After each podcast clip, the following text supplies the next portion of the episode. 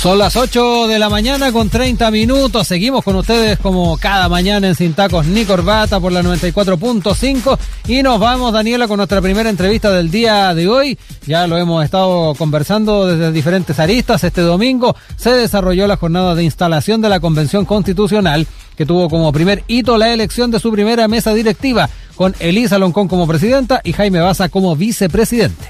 Una instancia histórica que tuvo que sortear la tensión provocada por una suspensión obligada asociada a las protestas en las inmediaciones del ex Congreso Nacional, pero que ya con su directiva electa, como mencionabas, comienza a delinear sus primeras líneas de trabajo. Para conversar al respecto, ya estamos en línea con César Ross, director del doctorado en estudios americanos, ¿no? Parte académico del Instituto de Estudios Avanzados, el IDEA de la USACH. Muy buenos días, César. ¿Cómo estás? Buenos días Daniela, buenos días Rodrigo, ¿cómo están ustedes? Muy, bien. gracias profesor por estar con nosotros esta mañana y, poder hacer este análisis de un, eh, de un momento histórico para nuestro país, una jornada que no estuvo extensa de eh, eh, sin, sin tensiones. tensiones exactamente en el marco de este comienzo, pero me quiero quedar primero con su, su primera aproximación a lo que fue la jornada del día de ayer. Nadie dijo que iba a ser sencillo, pero finalmente se sacó adelante esta primera sesión, ¿no? Se pudo. Se pudo, efectivamente. Mira, así brevemente, mm. se ha dicho mucho, se ha repetido mucho que es, ha sido una jornada histórica y que, que es un momento histórico. Y yo por deformación eh, profesional, porque soy historiador de origen, eh, quiero poner el, énfasis ahí para empezar. Es realmente un momento histórico por muchas razones. Yo creo que esto solamente es comparable a cuando las mujeres obtuvieron el voto o solo comparable cuando los pueblos eh, eh, indígenas consiguen el reconocimiento constitucional. Esto es, esto es bien relevante y sobre todo para los que no han estado excluidos, mm. eh, creo que es menos comprensible. ¿no? Mm. por eso es que es tan importante lo que pasó ayer. Ahora, evidentemente lo que ocurre ayer está dentro del contexto del proceso histórico de más corto plazo. Entonces, el estallido social, el, el malestar, como dirían los franceses, la malez eh, política, social, económica que arrastraba el proceso histórico chileno, que no tiene que ver, esto ya, ya lo he escrito, no tiene que ver con la extrema pobreza, como si era una parte de la rabia de fines de los 80, ¿no? Violación de los derechos humanos y extrema pobreza, sino que tiene que ver con la desigualdad. Y la desigualdad es una sensación objetiva, pero también subjetiva de injusticia. Y esa es, una sensación muy difícil de manejar porque cada cual la decodifica desde su propia eh, experiencia, su propia trayectoria. Entonces, eh, no era extraño que el día de ayer pues estuviésemos observando una convención constituyente de personas que tienen una aproximación tan distinta a la experiencia que se estaba viviendo. Para algunos que son tal vez hijos, nietos, bisnietos de senadores, de diputados, de empresarios, de embajadores. Esto es un acto más entre otros, pero para la mayoría era un momento realmente significativo en la historia y trayectoria de toda su familia. Mm. Ahora, aquí se, expresa, se expresó, digamos, eh, la raíz de las diferencias que estos grupos tienen, sin duda alguna.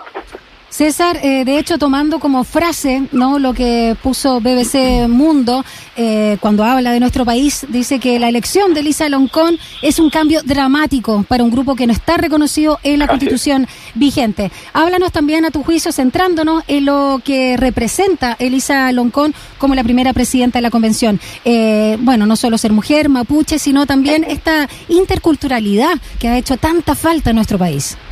Mira, voy a decir algo que es, es muy incorrecto incluso repetirlo, pero que me parece importante por, lo, por el impacto que tiene. Ayer en las redes sociales había gente que decía, ¿y esta persona, esta señora sabrá leer? Ah, no les miento. Lo, vi también, profesor. Sabrá leer. Y, entonces, no solamente es una falta de respeto, no solamente es una indolencia. Y una ignorancia. Es una, es, claro, sino que es un atrevimiento, porque si tú lo dudas, al menos lo averiguas y no lo, no lo escribes. En la persona que se siente con el derecho de escribirlo, digo, ¿por qué no se preguntaron si Manuel José Osandón Lira sabe o no leer? Mm, claro. Entonces, tienen un atrevimiento que tiene que ver con la condición de mujer, la condición de mapuche. Eh, eh, Elisa no solamente es un orgullo para Chile, sino que es un orgullo, como sabemos, para nuestra propia universidad. Ella es un orgullo para su comunidad. Elisa ha tenido todas las dificultades que pudo haber tenido una mujer de su generación para ir a la, a la universidad en regiones, para irse a México a hacer su maestría, para hacer dos doctorados. O sea, ella tiene una carrera destacadísima, es una dirigente, es una machi, es una intelectual, pero claro, en una sociedad como la hispanoamericana, porque tampoco es una exclusividad chilena, que es racista, que es clasista, que es misógena, eh, evidentemente la elección de una mujer eh, resulta eh, estremecedor, porque esto no es el comienzo de algo, esto es, es un paso dentro de un proceso mucho mayor. Y eh, Elisa, como, como, como la persona que es, como la persona que, que conocemos en la universidad, lo ha tomado con emoción, emo- con emoción ancestral, ¿no? Yo no sé si ustedes tuvieron la oportunidad de leer, de leer o sea, de escuchar sus Claro palabras que que sí, yo lloré. traducidas. Sí. ¿Mm? Yo lloré de emoción. Sí, yo lo compartí ayer, o sea, ayer yo conversé con otra persona de la universidad que tenía la traducción y yo le dije, mira, yo tenía un nudo en la garganta y la persona me dijo, me pasó exactamente lo Sí. mismo. No solamente porque uno sintoniza con alguien que conoce, porque lo que- por lo que eso significa en la historia de Chile. Entonces, pero la falta de respeto es parte de lo que nosotros tenemos que incorporar en nuestra reflexión sobre este momento. Son Sí. dos mundos que se tocan, pero no se han encontrado y que por supuesto no se han escuchado. Ayer hubo un momento muy tenso cuando una una eh, convencional constituyente le golpeaba la mesa Sí. a la persona que estaba dirigiendo la, la ceremonia y uno podría decir, pero que falta de respeto, etcétera. No, ese, ese, esa rabia de ese momento es la rabia de décadas, ¿no?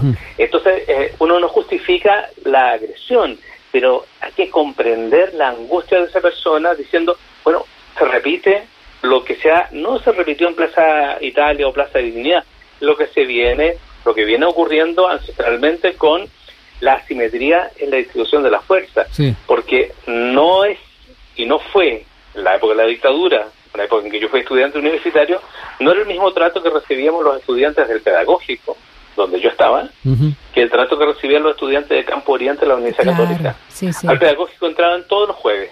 Pueden ras- rastrearlo en los diarios antiguos. Todos los jueves entraban y arrasaban y hacían redadas, se llevaban 200, 100 personas. Eh, al Campo Oriente, en todos los años de dictadura, entraron una vez y fue escándalo nacional. A eso me refiero. Sí. Entonces, está, está muy arraigada eh, la rabia por la asimetría y por, eh, por la discriminación. Hay que ser generosos, hay que ser comprensivos y aún así yo creo que nosotros entendemos una parte muy pequeña de cómo muchos chilenas y chilenos se han sentido históricamente. Entonces, por eso es tan importante Sí. lo que pasó ayer.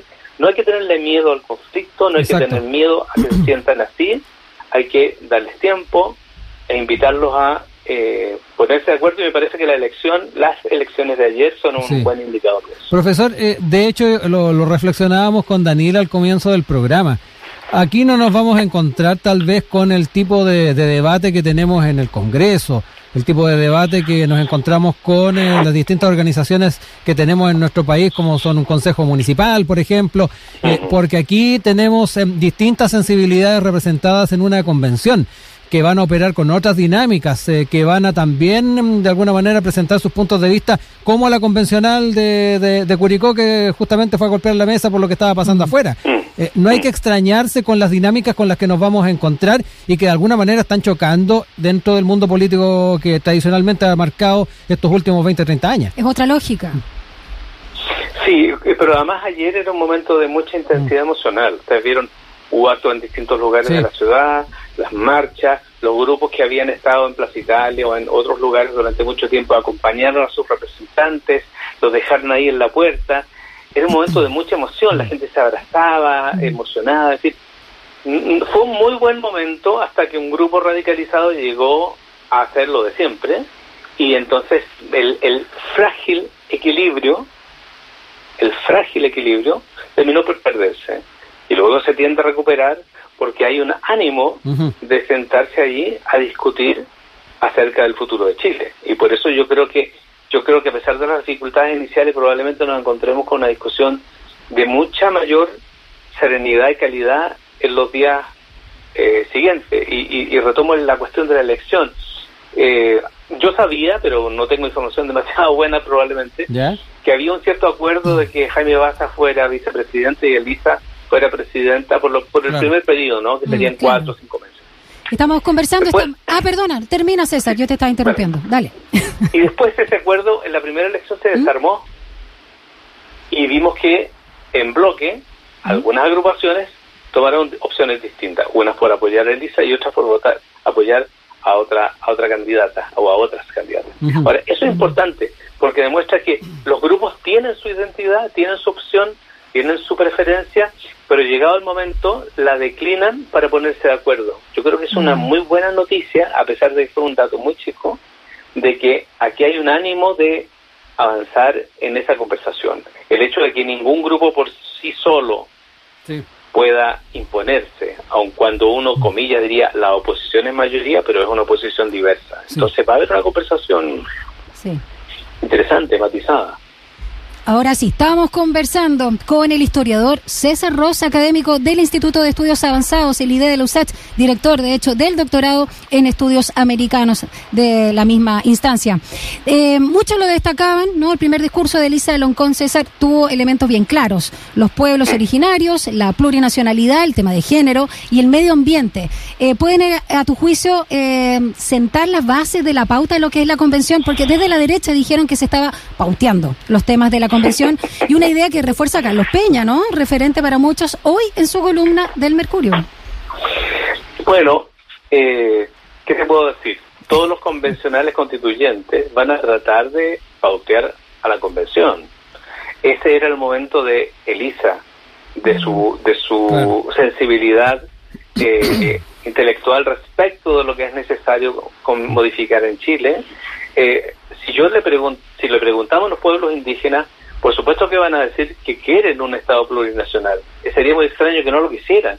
Y los medioambientalistas, lo propio. Y bueno, si le preguntamos a los eh, representantes de los partidos de derecha tradicionales, no nos deberíamos extrañar que dijeran que no hay que cambiar la constitución. Es más, ellos votaron por no cambiar la constitución. y están allí a forciori porque quieren salvar los muebles, por así decirlo, ¿no? Eh, llevando las cosas a un extremo.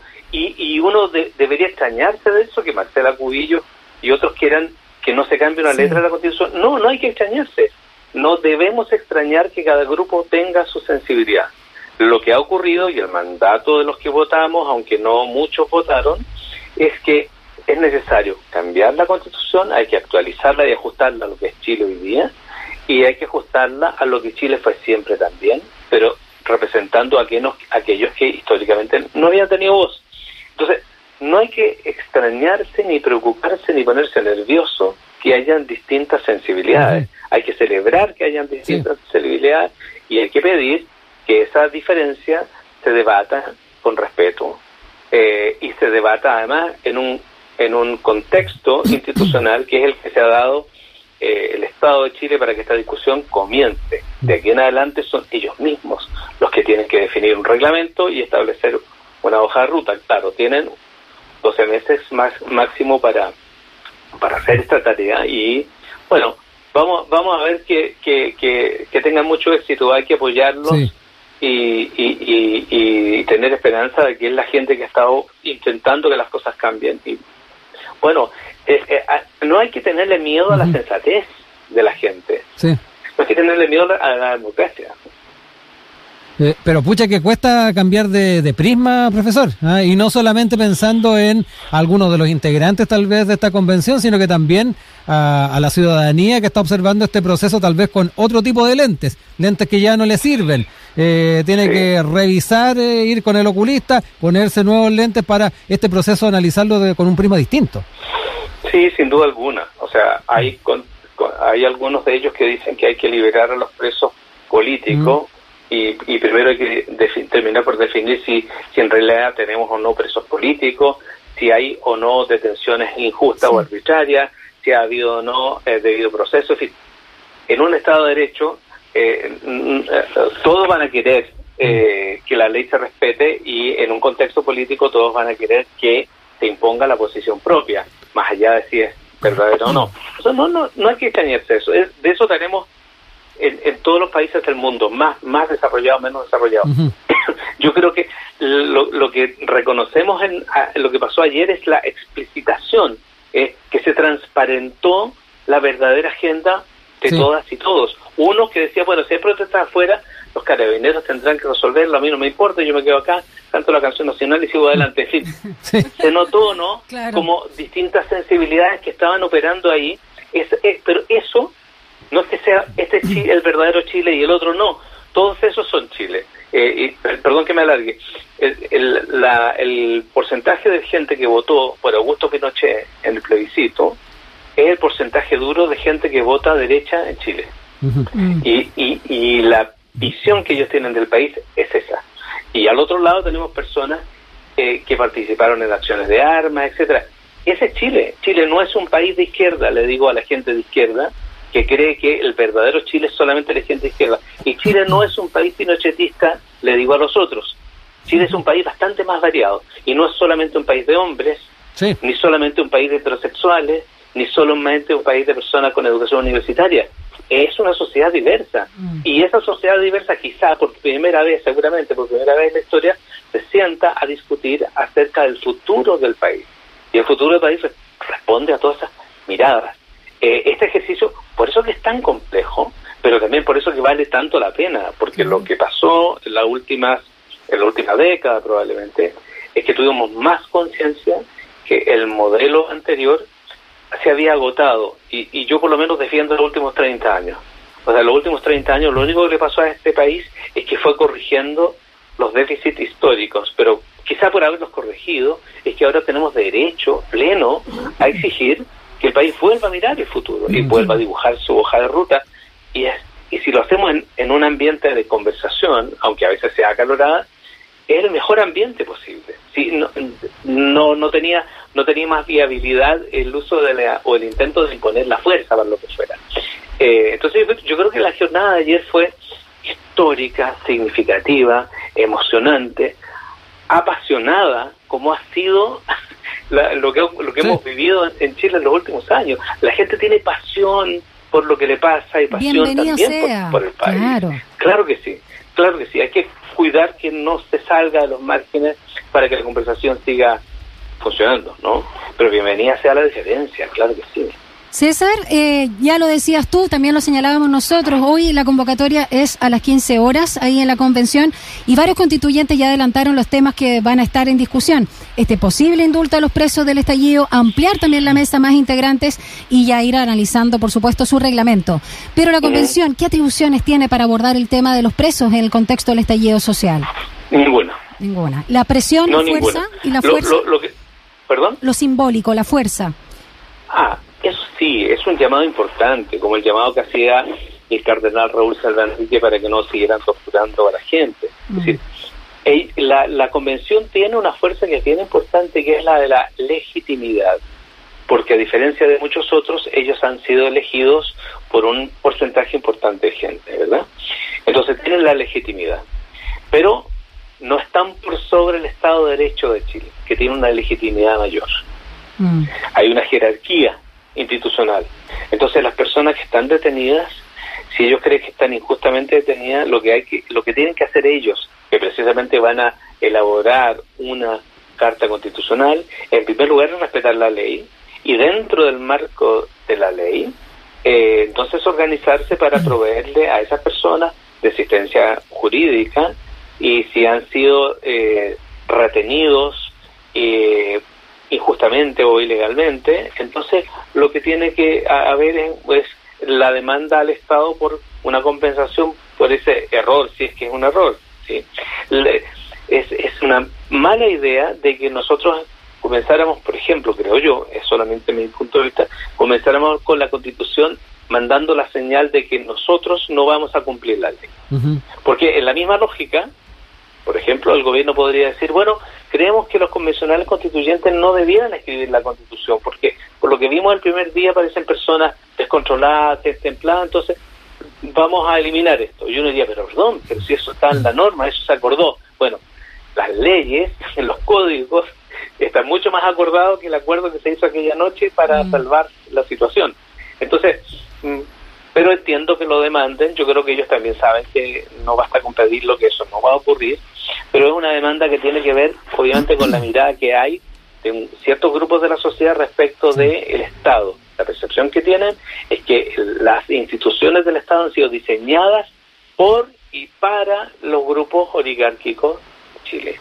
Y por lo tanto, todo lo que esa institucionalidad haga eh, está en beneficio de unos y en detrimento de otros. No, esa es la percepción que hay sobre la institucionalidad. Por eso que la gente eh, abroga de los símbolos, por eso que algunos incluso no quisieron cantar la canción Sí. nacional. No, no es una falta de respeto a Sí, Chile. Entiéndanlo bien.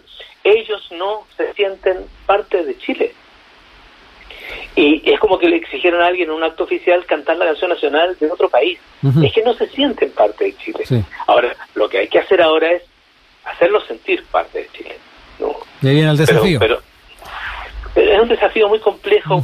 Porque yo creo que solamente la gente que ha estado en sus zapatos sabe cuánto dolor han sufrido. Y retomo esta ofensa gratuita que se ha hecho en contra de nuestra colega y amiga Elisa Loncón. Es una falta de respeto inaceptable para cualquier persona, eh, pero en este caso tiene una connotación doble y triple. Y uno dice, bueno, eso lo dice alguien gratuitamente porque lo escribe y sabe y cree que nadie le va a llegar hasta su casa a, a reclamar, pero eso re- demuestra lo que hay debajo de la superficie. Es indolencia, incomprensión, ignorancia, como decías tú, Daniela. Mm. Eh, es una eh, desproporción, además, ¿no? Eh, porque además el, el, el nombre de Elisa no es como el nombre de cualquiera de los otros convencionales. Su nombre había circulado, Sí. ella había dado entrevistas. eh, por supuesto que era una persona relativamente conocida. Muchos, hace pocos días antes de la, de la reunión de ayer, su nombre había aparecido como eh, un nombre de acuerdo para la presidencia. Por lo tanto, eso, eso, eso demuestra eh, la brecha que hay, Sí. la distancia que hay entre unos y otros, y revela, bueno, que tenemos una tarea muy grande como sociedad que hacer, ¿no? Profesor eh, Ross, queremos agradecer que haya estado con nosotros esta mañana haciendo estos análisis un día después de la instalación de esta convención. Ya lo decía Daniel, hoy día también ir eh, tocando otros temas importantes, así que hacemos obviamente votos para que tengamos una convención que funcione en forma óptima y tengamos ese texto para poder plebiscitarlo dentro de poco. Que esté muy bien, profesor. Gracias, César. Gracias por el análisis Rodrigo, y también muchas por la sensibilidad. Un abrazo. Gra- Cuídate. Gracias a ustedes.